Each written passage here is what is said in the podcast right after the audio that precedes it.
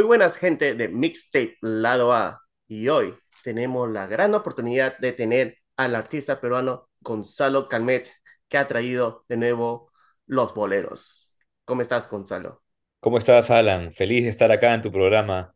Encantado de conversar contigo un rato. Y cuéntanos con este álbum que has traído, Volvieron los boleros. ¿Cómo empezó este proyecto? ¿Por qué los boleros? En realidad este proyecto surgió de una forma muy orgánica, muy genuina. Es decir, nace a partir de, una única composición, que es Despedida, la canción que grabé junto a Susana Vaca, y surgió de una forma muy orgánica, ¿no? Inspirado por unos documentales que estaba viendo justo de grandes figuras del bolero, como lo son Ibrahim Ferrer de Buenavista Social Club y Omar Aportuondo, grandes artistas, y fantaseando un poco entre una historia entre ellos, transportándome a Cuba varias décadas atrás, surgió esta composición Despedida eh, esta canción pensé en grabarla junto a la maestra Susana Vaca porque me encantó tanto la canción, cómo había quedado, que, dije, esto lo tengo que acompañar con una gran artista que también tenga este feeling del bolero, que lo entienda, que lo pueda hacer suyo también, y pensé en la maestra Susana. Y a partir de que ella aceptó grabar conmigo la canción, se me abrió un, un gran mundo de posibilidades, ¿no? Porque era era como un sueño hecho realidad para mí que un artista de, tanta trayectoria, tan relevante para la cultura nacional y para mí como artista, eh, haya aceptado grabar conmigo. Entonces, a partir de eso dije, ok, creo que esto puede seguir creciendo un poco más. Comencé a componer más canciones, eh, me gustó cómo estaba dándose el asunto y, y la verdad es que tuve muchas ganas de simplemente sacar adelante el proyecto por lo que me estaba nutriendo a nivel personal, ¿no? Eh, luego lo postulé a los estímulos económicos del Ministerio de Cultura y tuve la suerte de ganar, así que ya no tenía excusa para dejarlo de lado, ¿no? Y, y lo saqué adelante con, con mucho cariño y, y, con mucho amor. Las colaboraciones que tienes, justo habéis mencionado a Ibrahim Ferrer. Wow, ¿cómo, Sí, cómo llegó est- los encuentros? ¿Cómo se hubo este contacto con ajá. Lupita también? Qué, qué, Sí, ca- canciones, sí. muchas gracias. Cada uno ha sido particular en realidad, ¿no? En principio, cuando decidí titular al disco Volvieron los boleros, fue con la intención de verdad de traerlos de vuelta a la conversación, ¿no? No es que los boleros hayan, hayan dejado de existir, porque tampoco es el caso, pero sí dejaron de formar parte de la conversación. Eso sí es una realidad, ¿no? Dejaron de encabezar las listas, dejaron de, de, estar ahí como número uno, ¿no? Como lo fue en los años 40, los años 50, que hablar de los boleros era hablar de la música más popular en su momento, ¿no? A nivel de música romántica. Y cuando decidí traer el bolero de vuelta a la conversación, pensando desde mi lado estratega, digamos, dije, ok, esto no lo puedo hacer solo, lo tengo que hacer junto a otros grandes artistas también que me ayuden en esta misión, eh, porque al fin y al cabo las colaboraciones en la industria musical son una de las fórmulas más eficientes para abrir camino, para llegar a mayor cantidad de audiencia, porque cada artista tiene su audiencia, no solo a nivel de, tipo de audiencia, a nivel psicológico, sino a nivel de, a nivel geográfico, ¿no? Grabar con cada uno de estos artistas me ha abierto puertas en distintos países. Y es así que hoy por hoy, por ejemplo, el, el país con mayor escuchas del disco es Estados Unidos. Luego me parece que viene México, Perú está dentro del cuarto o quinto lugar, si no me equivoco, dentro de los países con mayor escucha. Y esto es gracias a, estas colaboraciones, ¿no? internacionales. Cada una se ha dado una forma distinta. En el caso de Lupita Infante, por ejemplo, de gran artista mexicano, americana también. Ella, a la conocí yo hace algunos años porque me invitaron a componer una canción para uno de sus discos. Y, gracias a esa sesión de composición que tuve con ella, digamos, entablamos una bonita amistad y, y a raíz de eso es que yo decido ya invitarla para cantar una canción junto conmigo, ¿no? Ella estrenando una canción de mi autoría, bueno, en coautoría con ella también, para su disco y en este caso ya yo la invité a formar parte de mi disco. En el caso de Ibrahim Ferrer Jr., también un artista que a él sí no lo conocía, pero quería tenerlo en mi disco porque su voz me parecía deliciosa para el oído, un caramelito. Y además que tiene esta, esta sangre del bolero eh, por su padre, ¿no? Por Ibrahim Ferrer, papá ícono de la música cubana eh, y de- del bolero. Eh, y él lo, lo encontré en internet, en realidad, a través de su esposa, eh, que es un manager también. Le escribí por Instagram, les presenté el proyecto, eh, la canción, y de hecho, caso curioso, en el de Ibrahim, le pasé una canción que no quedó. Él fue el único artista que me dijo, oye, me encanta el proyecto, pero ¿tienes otra canción? como para evaluar otra opción también, porque esta que me has pasado quizás la siento muy jovial, muy lúdica y me gustaría tal vez un, un bolero un poco más íntimo. Y le dije, claro que sí, vamos. Y le pasé la canción que quedó, ¿no? Que es Mi debilidad. Él tuvo, digamos, la, la gracia, la muy buena onda de, de proponerme, ¿no? Oye, ¿tienes otra? En vez de decirme, oye, no, sabes que no, no ha calado en mí la canción, porque tampoco es que me dijo, no es que no le haya gustado, ¿no? Sino que él no se sentía tan identificado como intérprete, como artista con la canción que le había pasado, ¿no? Y tuvo la, la muy buena onda de, de pedirme si tenía otra más, ¿no? Es decir, tenía el interés de participar en el disco más allá de la canción, que me, me pareció increíble, ¿no? Gesto muy bonito. Y así cada uno tiene su historia, ¿no? claro. Y, y eso es bonito porque no es que te voy a hacer el favor y, y lo canto de cualquier manera. Quiero sentirme en una canción que siento que mi personalidad esté plasmado en esa canción, en esa colaboración. Y creo que eso fue importante y se siente cuando escuchas esa canción, mi debilidad. Exacto. Sabes que, por ejemplo, por, por darte otro ejemplo muy en esa línea, en la canción con Susana Vaca, me pasó algo también muy particular. Cuando yo le mostré la canción, dicho sea de paso, previo a mostrarle la canción, cuando dije, quiero mostrarle este tema a Susana Vaca, la maestra Susana, no se lo voy a mostrar a guitarra y voz, pues, ¿no? Vamos a mostrarle algo ya avanzado. Así que me fui a Urubamba al estudio de un gran amigo, Luis Scofield, coproductor del disco y encargado de la mezcla del disco, porque dije, quiero desconectarme de la ciudad, quiero salir de Lima, quiero irme al Valle Sagrado a conectarme y hacer algo muy bonito. Así que eso hice. Y cuando fui a mostrarle la canción a, a Susana hasta su casa en Cañete, me dijo, mira, vamos a grabar la canción, quiero hacerlo, me gusta, me encantan los boleros y, y me encanta la canción que me has presentado, así que quiero hacerlo, pero te cuento que ahora, el próximo mes, tengo el recital en Italia, en dos meses tengo la gira en Francia, en tres meses mis memorias, en cuatro o cinco meses su agenda estaba pero Ah, complicadísima eh, y me dijo literalmente, esto puedo grabarlo ya casi que el año que viene, ¿no? Y yo, ah, sufriendo un poco por dentro. Porque dije, bueno, a veces estas cosas, pues, cuando se extienden tanto, a veces incluso se pueden disipar y al final no salen, pero dije, no, bueno, va- vamos a esperar pacientes. Y por suerte así fue, ¿no? Además que ella me pidió tiempo, ¿no? Ella me dijo, yo quiero grabarla bien, ¿no? Y para grabarla bien no te lo voy a hacer de paporreta, ¿no?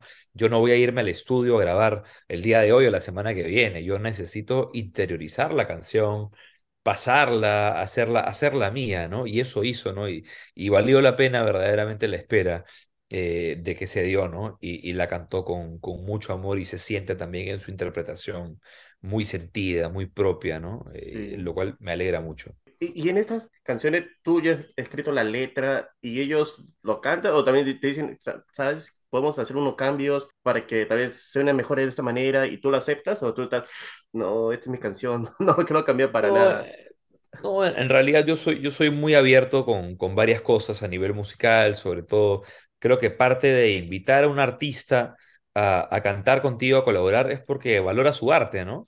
Y dentro de ese arte siempre van a haber propuestas y por supuesto si algo tal vez, no sé, siento que no, no me conecta mucho, siempre lo, lo he comunicado con mucho respeto y, buscar otras, otras rutas, ¿no? En este, en este caso del, del disco Volvieron los Boleros, todos los artistas que convoqué para el disco son artistas a quienes admiro, ¿no?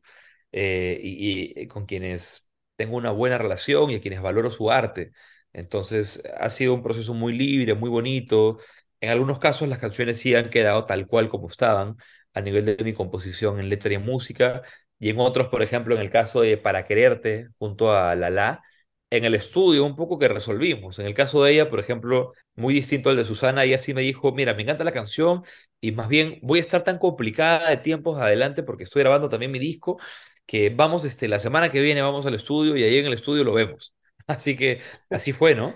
Y literalmente fuimos al estudio a la, semana siguiente. Ahí fue un proceso muy bonito porque pudimos colaborar juntos también dentro del estudio, revisando las melodías y, y viendo de sacar adelante algo que también se acomode a su estilo, ¿no? Porque si bien yo le había enviado una propuesta, ella también dentro del estudio me sugirió probar algunas cosas adicionales y la verdad quedó muy bonito ahí jugando entre los dos con algunas melodías. eh, y eso es lo lindo de la colaboración, ¿no? Es, es siempre muy bonito poder recibir el arte también de la otra persona. Y así quedó esa canción, ¿no? Y, y además que escuchas los boleros, los boleros lo siento que no solamente son románticos, también se puede sentir de otra forma y que aunque sea, es un estilo definido, también puedes, puedes percibirlo de otra manera, que puedes estar ahí con tu pareja, o puedes estar con un amigo tomando un vino, una cerveza, o puedes estar ahí bailando.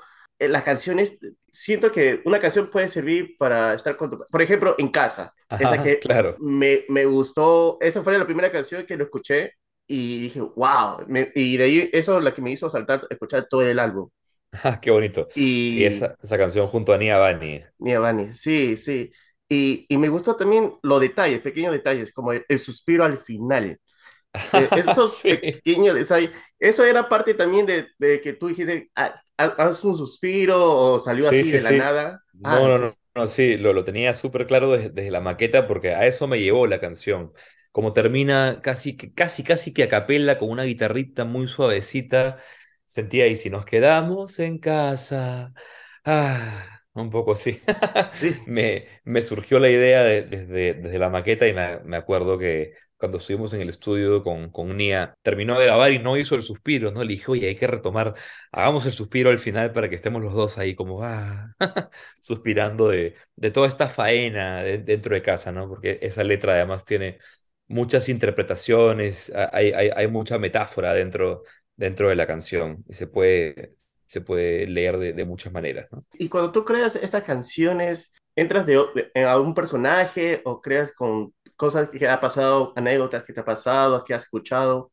¿Cómo creas esta canción? ¿Cómo viene este proceso? Creo que es un poco de los dos, ¿no? Porque de- definitivamente hay que ponerle un corazón muy real, ¿no? De, de lo que uno ha vivido para poderse conectar con, con el sentimiento.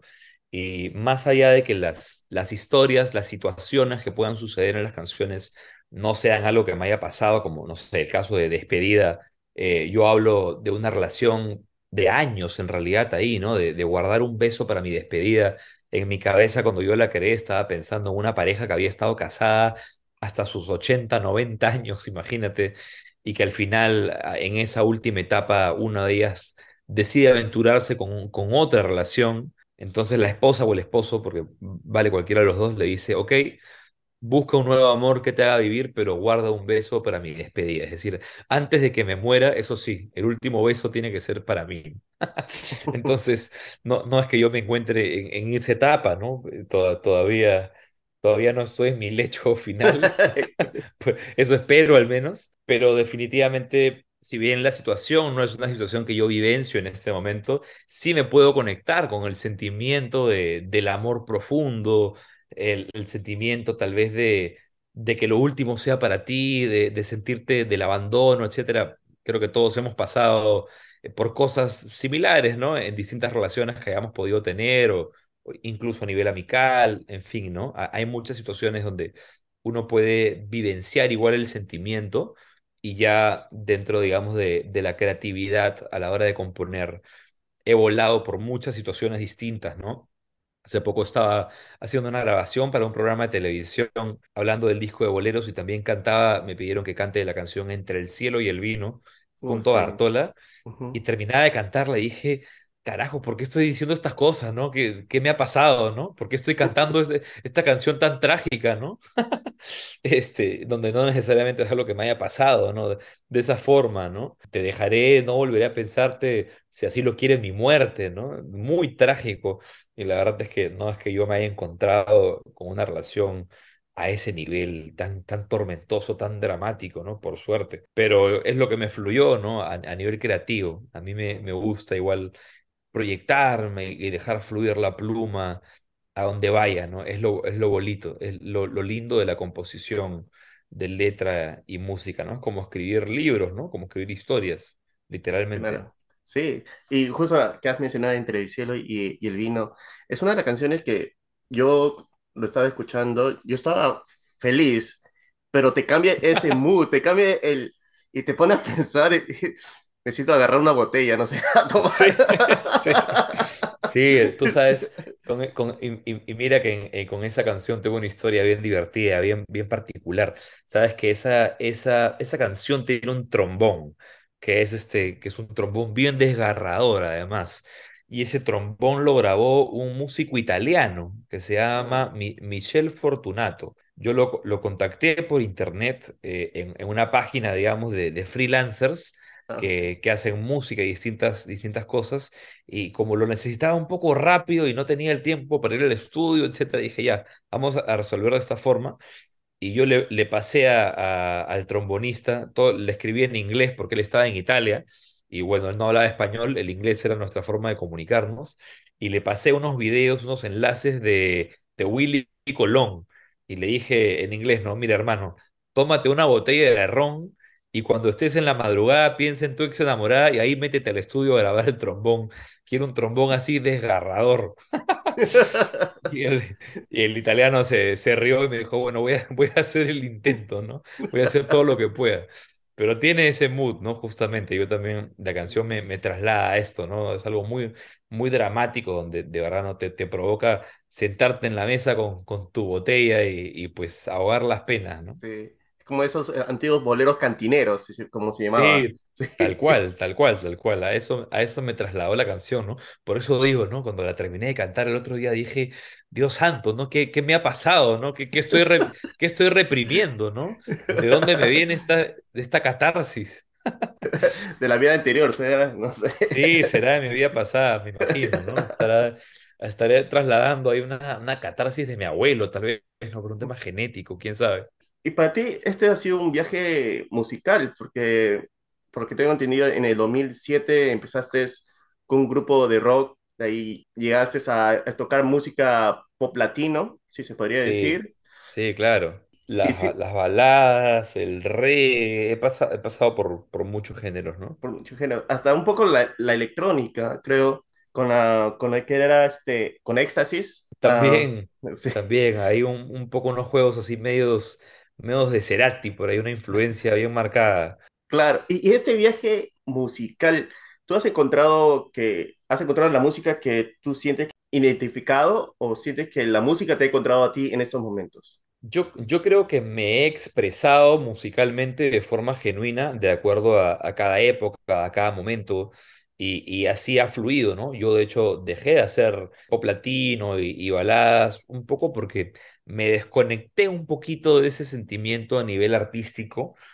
en el sentido de que igual las canciones, ¿no? De, de Latin Pop, de las baladas, tienen un lenguaje relativamente particular, ¿no?